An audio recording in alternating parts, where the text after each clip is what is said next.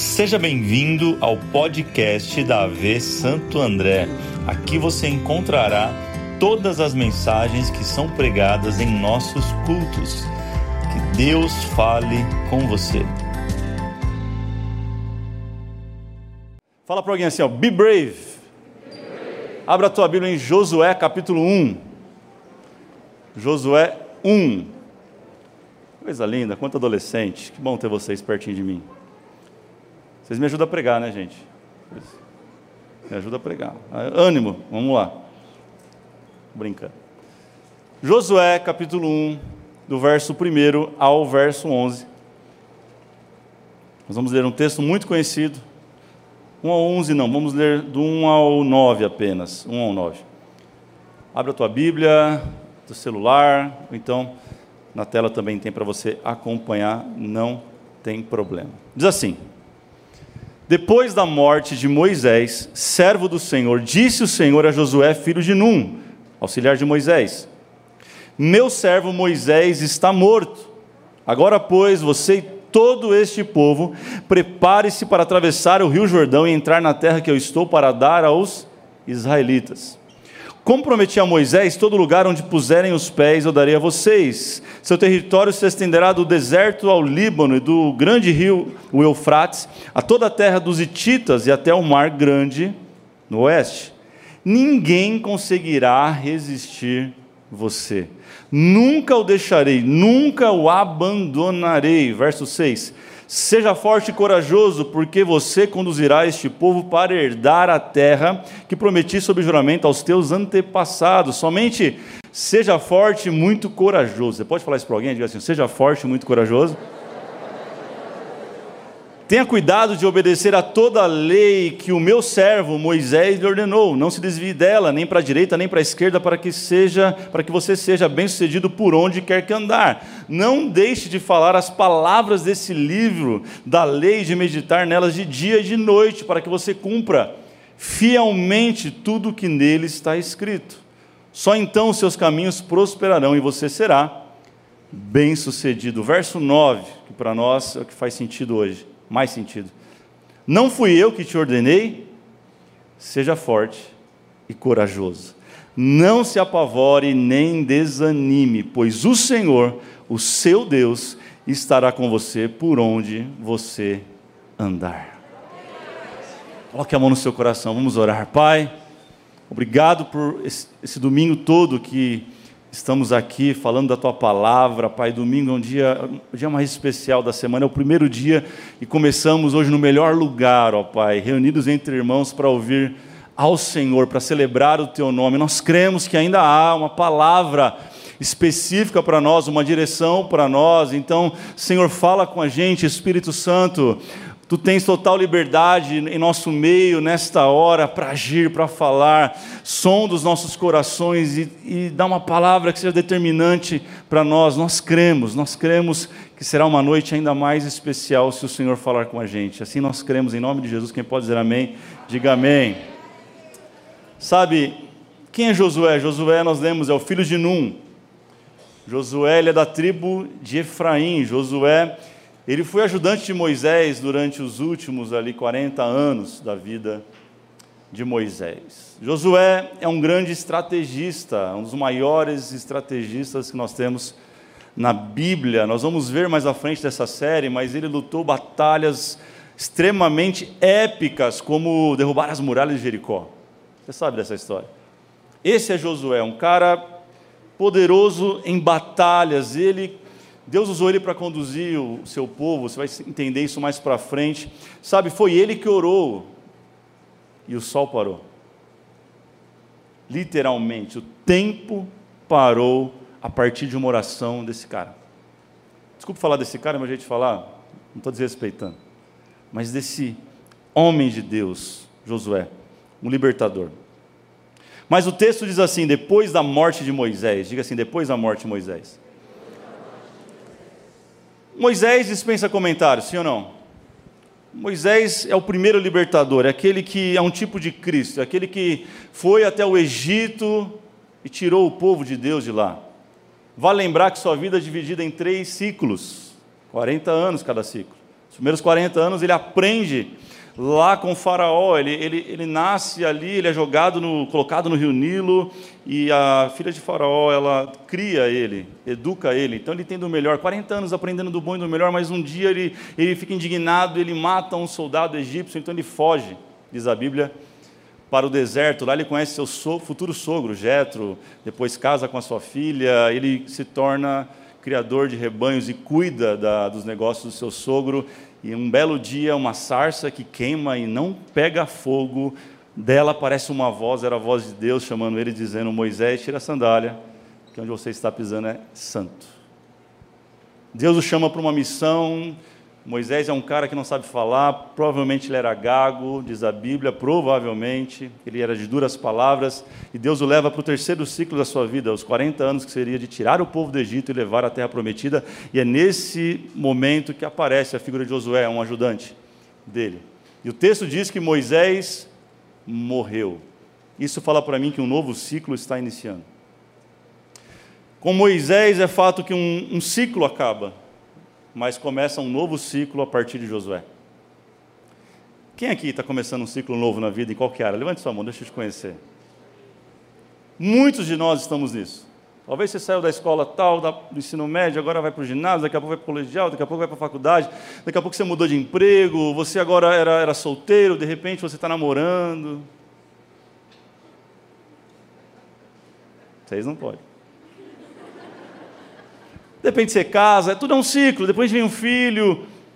São vários ciclos, a nossa vida é cíclica. Dizem que a vida é como uma roda gigante. Às vezes a gente está em cima, mas às vezes a gente está embaixo. Que a, roda, que, a, que a vida também pode ser comparada a um carrinho de bate-bate. Que às vezes você bate em alguém, você bate na vida, às vezes você está nem esperando, a vida vem e bate em você. A vida é cíclica. Ninguém fica estável a vida inteira. Não, não, a vida ela, ela é cheia de surpresas.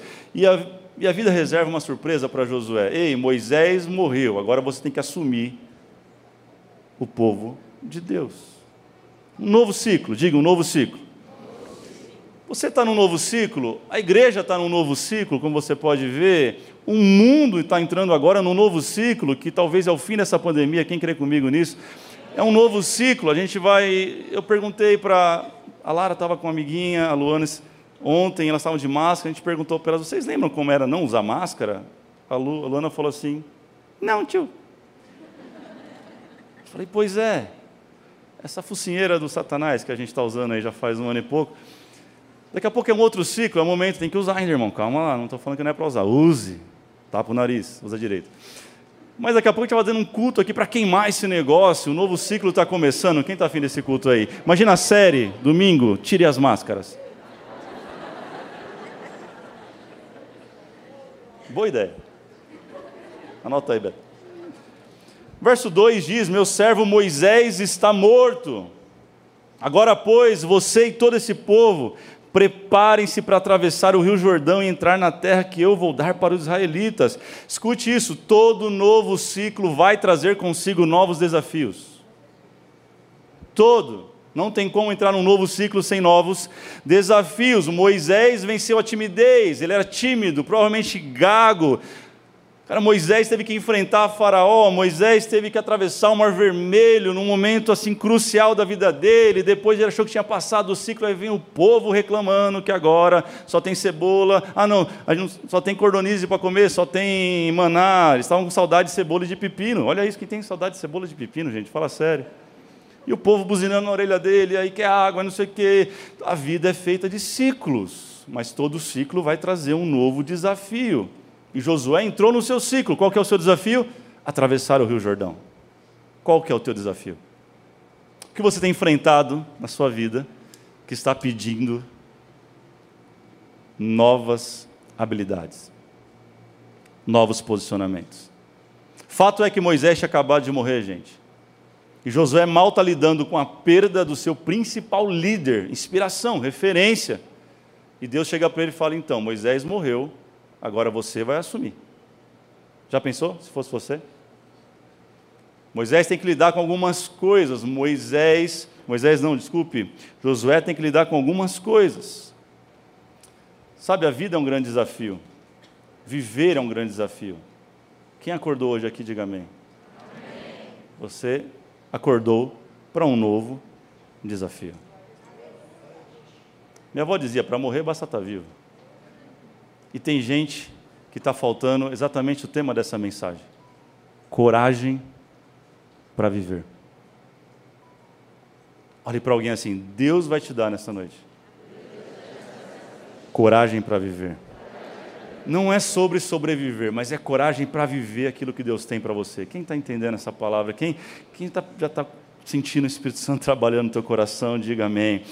Deus está vendo toda essa situação. Deus é Deus, meu irmão. Ele conhece todas as coisas. Ele olha para Josué e a receita que ele dá para ele três vezes: verso 6, verso 7, verso 9. Ei, Josué, seja forte e corajoso. Por que, que ele fala isso para Josué? Coragem. Por quê, gente? Simples. Josué estava com medo. E é sobre isso que eu quero falar com você nessa noite sobre três medos que Josué teve que enfrentar para conduzir o povo pelos desafios, para levar o povo de uma margem para outra do Rio Jordão. Esse não seria o último desafio, mas talvez o primeiro grande desafio de Josué. Três grandes medos. Anote isso. Você não estava anotando até agora. Pega um papel, uma caneta ou seu celular e anote, porque Deus vai falar com você. Quem crê nisso, diga amém. Número um, anote o medo do fracasso. Vamos lá, diga para alguém: o medo do fracasso.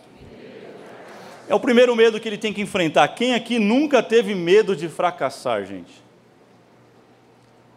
Quem nunca? Todos nós, em algum momento, sentimos esse tal de medo do fracasso, medo de dar errado, medo, português claro, e se dar ruim. Todos nós. Quantos casamentos não começaram com medo do divórcio? Quantas empresas não começaram com medo da falência? Quantos artistas não começaram com medo das vaias? Qual que é o teu medo? Sabe, o medo do fracasso bateu a porta de Josué, porque ele lidava com um líder extremamente bem sucedido chamado Moisés. Suceder qualquer um é fácil, mas suceder a Moisés é algo extremamente complicado, é ou não é, gente? Estou falando de Moisés. Foi a pessoa que Deus escolheu para entregar a sua lei, entregar os dez mandamentos, aquele que até hoje é chamado a lei mosaica. Não só os dez mandamentos, mas uma série de mandamentos é baseado na vida e no ministério de Moisés. E agora Josué tem a simples missão de ser o próximo Moisés. Ele agora assumiria aquele povo que a Bíblia diz que era mais, só de homens, era quase 5 mil homens tirando mulheres e crianças. Conduzir um povo pelo deserto sem WhatsApp, você imagina a loucura que era isso. Se o pessoal fica perguntando se tem culto às 20 hoje, por exemplo, com WhatsApp, eu já fico, o cabelo mais branco eu já tenho. Você imagina Moisés sem WhatsApp, sem Wi-Fi, aguentar aquelas crianças lá no deserto, gente. Era desafiador ou não? Agora imagine Josué tendo que lidar com toda essa pressão. Guarde isso. O medo na dose correta, ele é bom. Diga assim, medo na dose certa é bom. Diga isso. Ora, preste atenção: medo exagerado se torna em pavor, e pavor não vem de Deus. O pavor nos tira do controle da situação. E ele está apavorado. Verso 9 diz: Seja forte e corajoso, não fique apavorado. Diz para ele: Você não está com medo, mas você está apavorado. Moisés estava assustado falou: e se der errado, esse povo vai me matar, porque o povo era terrível. Crente é terrível, irmão, desde a época de Moisés. É. Uma coisa interessante pensar no fracasso, que não está ligado exatamente ao fracasso, mas ligado ao nosso orgulho.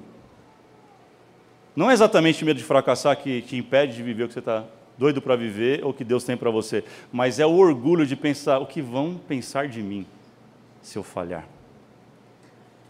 É ou não é, gente? Vamos ser sinceros, é o orgulho que fala assim: não, não, não vou me colocar nessa situação. É o orgulho. Agora, sabe de uma coisa? Cara, vai e faz. Você está falando com você, para com esse negócio, engole o orgulho e faz, porque Deus está mandando. Deus é contigo. Quem está entendendo isso nessa noite? Deixe de lado o medo do fracasso e abrace aquilo que Deus tem para você. Número dois, segundo medo que ele tem que ligar, lidar, Anote isso, é o medo da comparação. Diga para alguém: medo.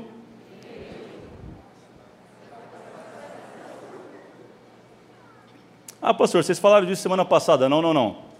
Semana passada eu falei para você não se comparar com alguém. A Dani também falou sobre isso. Hoje eu estou falando para que você não permita que as pessoas te comparem com outra pessoa. Pensa comigo, um líder incrível, Moisés. Josué tinha que lidar com as pessoas falando assim: ó, Moisés não fazia assim. Moisés jamais colocaria reserva no culto. Jamais. Sabe, gente, é a comparação das pessoas para com a gente. Sabe, pensa comigo, gente. Verso 2 e 3 vai dizer: olha o que Deus diz: Meu servo Moisés está morto. Nem Deus chama Josué de servo dele ainda. Meu servo Moisés está morto. Verso 2, verso 3. Como prometi a Moisés, todo lugar onde colocar os pés eu darei a vocês. Não bastando ainda, Deus dá uma pressãozinha na vida de Josué, falando assim: Você não me provou ainda para o que veio. Vamos lá, você jogou aonde? É mais ou menos isso ele está falando para Josué, falando assim: Vamos lá, quero ver. Você vai liderar esse povo. Eu vou fazer na sua vida porque eu prometi para Moisés. Leia no texto, é isso que ele está dizendo. Como eu fui com meu servo Moisés, eu vou continuar fazendo com você. Seja forte e corajoso. Deixa eu explicar melhor. Quem aqui é filho de pastor? Levanta a mão. Levanta aí, fica levantado, deixa eu ver. Uau! Que igreja difícil, gente. É muito filho de pastor junto. Pois é, eu sou também. Filho de peixe é o que, gente? E filho de pastor? Não. Pecadorzinho. O problema é que a igreja confunde, ela acha que filho de pastor é pastorzinho. E aí cobra de uma criança de 5 anos a responsabilidade de um adulto de 30, 40. Quem é filho de pastor sabe o que eu estou falando aqui. Você cresceu na pressão. O diácono era, era porção dobrada para você. Se para o teu amigo que era só filho de diácono, era um, uma torção na orelha, para você que era filho de pastor, eram as duas orelhas. É pressão em cima de pressão. Eu sei disso, como é que eu sei? Porque eu tive que lidar com isso a vida inteira. E eu vou te falar, não é fácil as pessoas te compararem com seu pai, dizendo, ah, seu pai é tão amoroso. Eles estão rindo porque meu pai é um cara muito amoroso, gente. Ele transborda amor, é o próprio amor. Gosta de beijar, abraçar. Eu estou quase feliz com a pandemia, porque não precisa ficar abraçando tanta gente. Assim. Brincadeira. Mas eu tive que ouvir algumas vezes, de todos os lados: não, mas seu pai não faz assim, não, seu pai não fala assim, seu pai. Isso foi me apertando, me apertando, um peso, um peso, até que o dia que Deus falou comigo assim: o que eu tenho com você é com você, o que eu tenho com seu pai é com seu pai. Gente, a comparação das pessoas é algo terrível. Até o dia que eu me libertei e falei: ok, eu tenho que ser mais amoroso, entendi, você. Mas tem coisa que não dá para mudar. Quem está me entendendo? Para de ter medo das pessoas te compararem com o teu chefe, com seu pai, sei lá com quem você está com medo da comparação. Você é único, você é singular, você é exclusivo. Aquilo que Deus deu para você, Ele só deu para você e para mais ninguém. Josué teve que vencer esse medo, ele teve que ter força, por isso Deus diz: seja forte. Forte no original é Shazak, acho que daí que veio Shazam. É... Eu acho, não sei. Sabe, forte é muito mais do que força bruta. A palavra original, shazak, significa perseverança. Você vai ter que perseverar na tua singularidade, naquilo que Deus te deu. Enquanto você quiser ser a cópia de alguém, Deus não vai poder fazer aquilo que Ele tem para você. Jogue fora todo medo da comparação. Quem está entendendo isso? Olhe para alguém e fala assim: você é único. Diga assim: Deus tem um lugar especial para você. Esses adolescentes estão aqui, ó. Deus vai usar eles para tocar corações que eu não vou tocar. Quem está entendendo isso?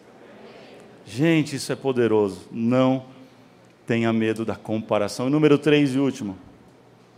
O terceiro medo que Josué teve que enfrentar. Pastor, teve mais? Com certeza, mas eu entendi desses três pelo menos. E você pode ter outros medos, não tem problema. Mas ele teve que enfrentar o medo do amanhã. Diga isso, o medo do amanhã. E quanto a gente com medo de viver o hoje, pelo medo de amanhã. A Bíblia diz a quem pertence o amanhã, a quem quer? A Deus. A Deus pertence o amanhã. Enquanto o excesso de, de passado ele gera depressão, o excesso de presente gera estresse, o excesso de futuro ele vai gerar algo chamado ansiedade em nós. O medo do amanhã produz ansiedade. Por isso que a Bíblia diz: não andeis ansiosos pelo que a vez de comer, de beber ou de vestir. Olhem, olhem para os passarinhos, olhem para o campo, os lírios. Nem Salomão, em toda a sua glória, o homem mais rico do mundo, se vestiu tão bem quanto eles. O amanhã, o excesso de amanhã nos prejudica e deixa a gente extremamente ansioso. Aliás, a palavra preocupação tinha que sair do nosso vocabulário, porque é uma preocupação. Os especialistas vão dizer que 75% aproximadamente das nossas preocupações nem vão acontecer. E os outros 25% são bem mais fracos que a gente imagina. O que está te preocupando hoje? Eu volto a dizer, gente, não tem como, a Bíblia fala, por mais que você queira, você não pode adicionar um fio na sua cabeça. O Senhor é o dono do amanhã. O que a gente tem de verdade não é medo do amanhã. Não é apenas a preocupação com o amanhã. O que a gente tem é loucura quando o controle sai da nossa mão. É por isso que a gente fica maluco. É quando você percebe que as coisas estão saindo do controle, a ansiedade bate. É ou não é, gente? A gente tem uma falsa, um falso sentimento, uma sensação falsa de que nós temos controle de alguma coisa em algum momento da vida. Deixa eu dizer para você, nós não temos o controle de quase nada. De quase nada. E está aí a pandemia para provar isso para a gente. Quem achava que podia alguma coisa, viu que não pode nada. Quem achava que o dinheiro comprava alguma coisa, viu que o dinheiro não compra nada. Quem achava que tinha dinheiro guardado na poupança, também viu que não descobriu que não serve para nada. Que se Deus não estiver no nosso amanhã, nada mais resolve. Como eu venço a ansiedade? Entregando para Deus o controle. Ah, mas o meu filho? Entrega para Deus o controle. Ah, mas o meu casamento? Entrega para Deus o controle. Gente, é o medo do amanhã, o medo exacerbado do que vai acontecer. E agora, gente, gente, gente, Tiago 4,13 vai dizer: Ouçam agora, vocês que dizem, hoje ou amanhã iremos para este lugar, para essa cidade, passaremos um ano ali, faremos negócios, ganharemos dinheiro. Olha o verso 14: Vocês nem sabem o que vai acontecer amanhã. O que é a sua vida? Tiago faz uma pergunta. Ele responde: Vocês são como a neblina, que aparece por um tempo e depois vai embora. E a gente está preocupado com amanhã. O amanhã a Deus pertence. Olhe para alguém nessa noite, me ajude, fala assim: abra mão do controle. Abra mão do controle. Salmo 55, 22 vai dizer o que a gente tem que fazer. Entregue suas preocupações ao Senhor e Ele os susterá jamais permitirá que o justo venha a cair. Aleluia. É por isso que o verso 9, eu repito, Deus fala para assim para Josué: Não fui eu que te ordenei? Deus está dizendo para alguém aqui: Não fui eu que te chamei? Não fui eu que te trouxe para esse lugar? Não fui eu que te trouxe de volta? Seja forte, seja corajoso, não se apavore nem desanime, porque eu, o Senhor, o seu Deus, estarei com você por onde você andar.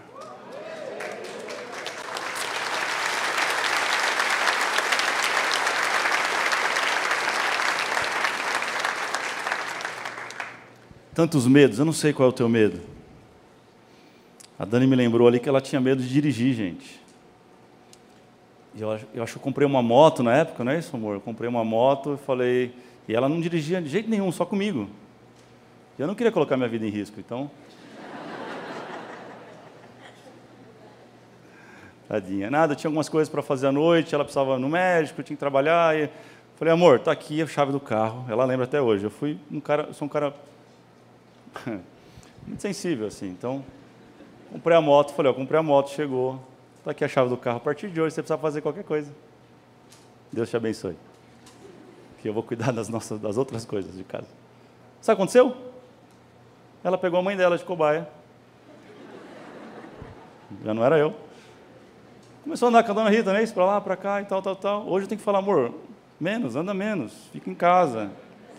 Perdeu o medo. Sabe como a gente perde o medo muitas vezes? Fazendo. A Dani diz uma frase que eu gosto muito, ela está com medo? Fala para alguém, você está com medo? Fala para assim, vai com medo mesmo. Às vezes o melhor negócio é esse. É ir com medo mesmo.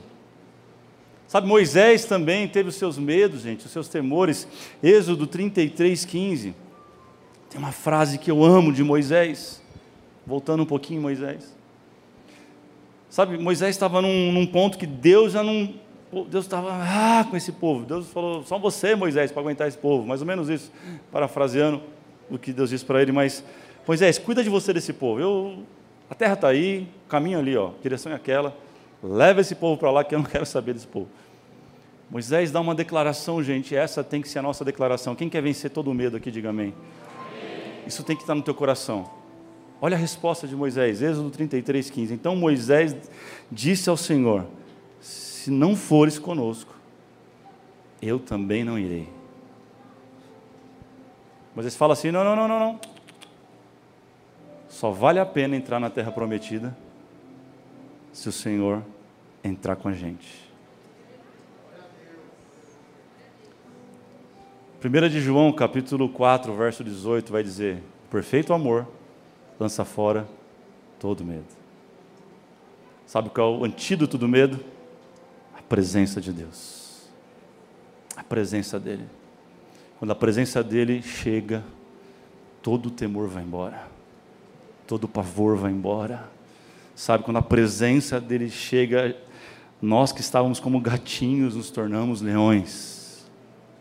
A presença dEle é sobre Ele não basta chegar em algum lugar, irmão. Não basta você ter uma esposa, filhos, não basta uma promoção na empresa, não basta você ser o CEO da maior empresa da tua área. O que vale a pena é você chegar lá, mas chegar com Deus. É sobre isso.